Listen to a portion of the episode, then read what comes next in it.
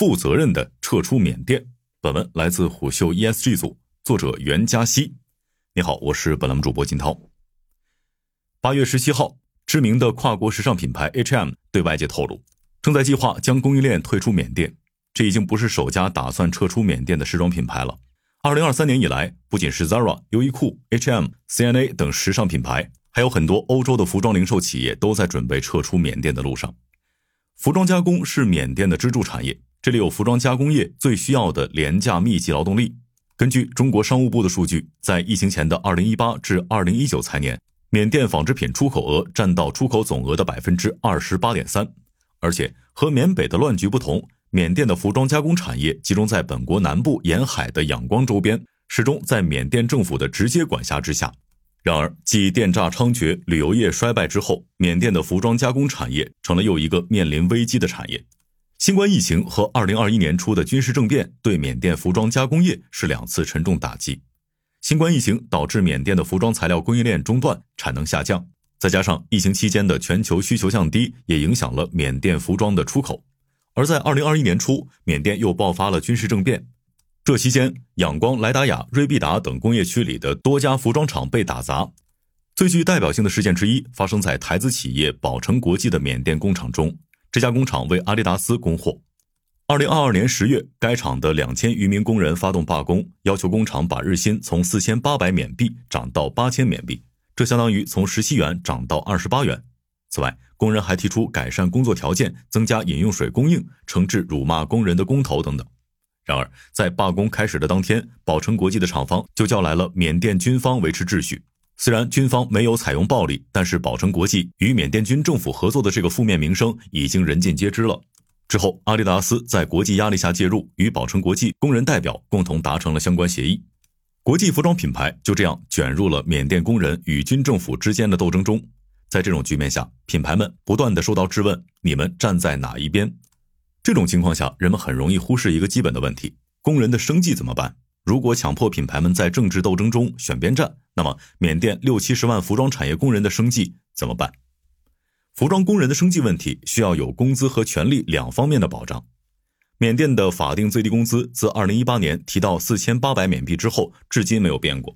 如今，大量的缅甸服装工厂给工人开的底薪仍然是这个价。然而，政变以来，缅币大幅贬值，缅币对人民币的汇率从二零二零年初的二百比一贬值到如今的约五百比一。经济下行，通胀高企，工人领到的工资价值缩水。这种情况下，劳工权益出现各种问题，确实也不意外。最为系统的追踪缅甸劳工问题的组织是一个名为商业与人权资源中心。英文缩写为 BHRRC 的非政府组织，BHRRC 记录了军事政变以来缅甸服装业工人遭遇的二百多起侵权事件，具体包括克扣工资、强制加班、不公平的解雇等事件。政变两年多来，要求时尚品牌们站队的呼声并没有消退，品牌们努力想用不牵涉政治的方式来解决问题，而一些大牌开始撤出缅甸，或许意味着这种中间路线正在变窄。两年来，各大时尚品牌的策略用一句话概括，就是例行尽责调查，不谈政治。品牌方在收到工人或者工会的投诉后，做好尽责调查，工厂的问题有则改之，无则加勉。但是，品牌还是会处理到很多有关政治问题的事件，比如今年六月，一场罢工事件把 Zara 母公司 Inditex 卷入了一场严重的政治僵局中。在一家名为 Hoshan Garment 的中资服装工厂中。工会领导数百工人发动了一场罢工，他们要求工厂把最低工资从四千八提到五千六。结果军方进场逮捕并关押了八名工人领袖。考虑到 Inditex 是欧洲的公司，工人们就开始尝试联络 Inditex 和欧盟的有关部门，要求他们出面施压军方放人。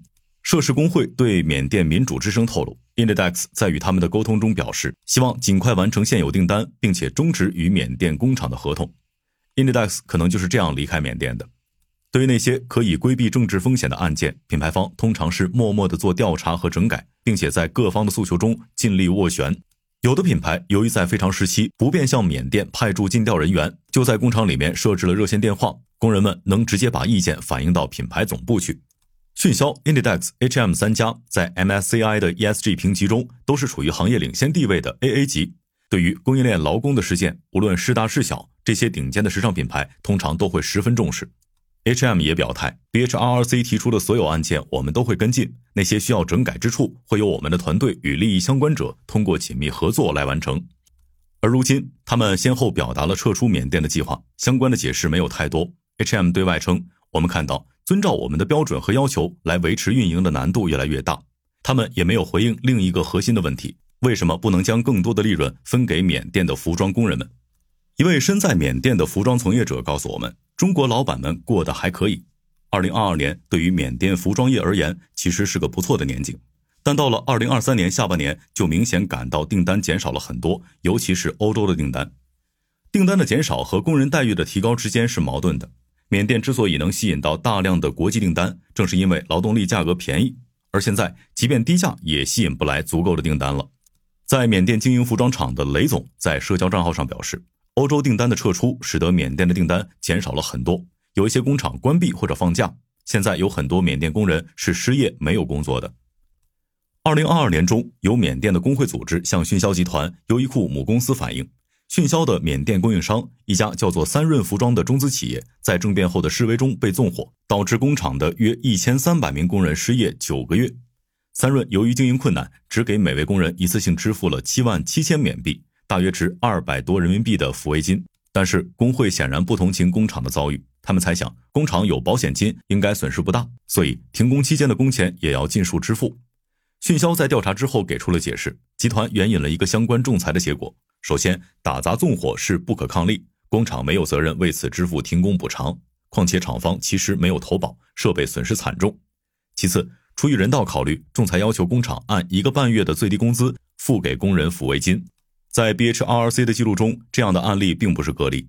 这些表面上作为劳工问题来存档的事件，实际上却是工厂老板们的一把辛酸泪。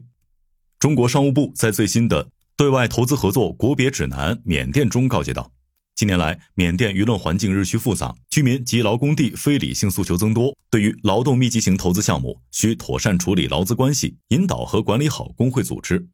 如今，中资老板们都谨小慎微地遵守当地的规矩。他们遵守缅甸的工资标准，不会要求工人加班。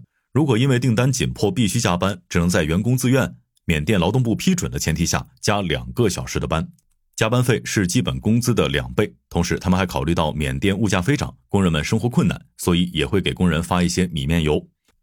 我们再回过头来说一下缅甸服装工人的收入以及他们的权益。简单看来，进步的阻碍大概率是这两个。国内政治状况以及缅甸在国际产业链上的低端分工，缅甸工人组织与军政府之间的斗争正在有意无意地逼走外资。国际时尚品牌们撤出缅甸，防止自己卷入更复杂的人权争端中，在 ESG 意义上是安全的，但他们走后留下的是失去生计的工人。所以，缅甸要失去服装业了吗？从前，国际各界还保有一些希望，认为缅甸军政府所谓的全国紧急状态会结束。政权会重新交还给民选政府，然后产业上的紧张状况就会得到缓解，外资会逐渐回到缅甸，服装业劫后余生，缅币也会升值一些。这个紧急状态原本只有一年，但一拖再拖。或许革命者们是对的呢？用自我制裁的办法，能迫使缅甸结束军管，重回民选政府，然后重新开始。好的，以上商业动听，下期见。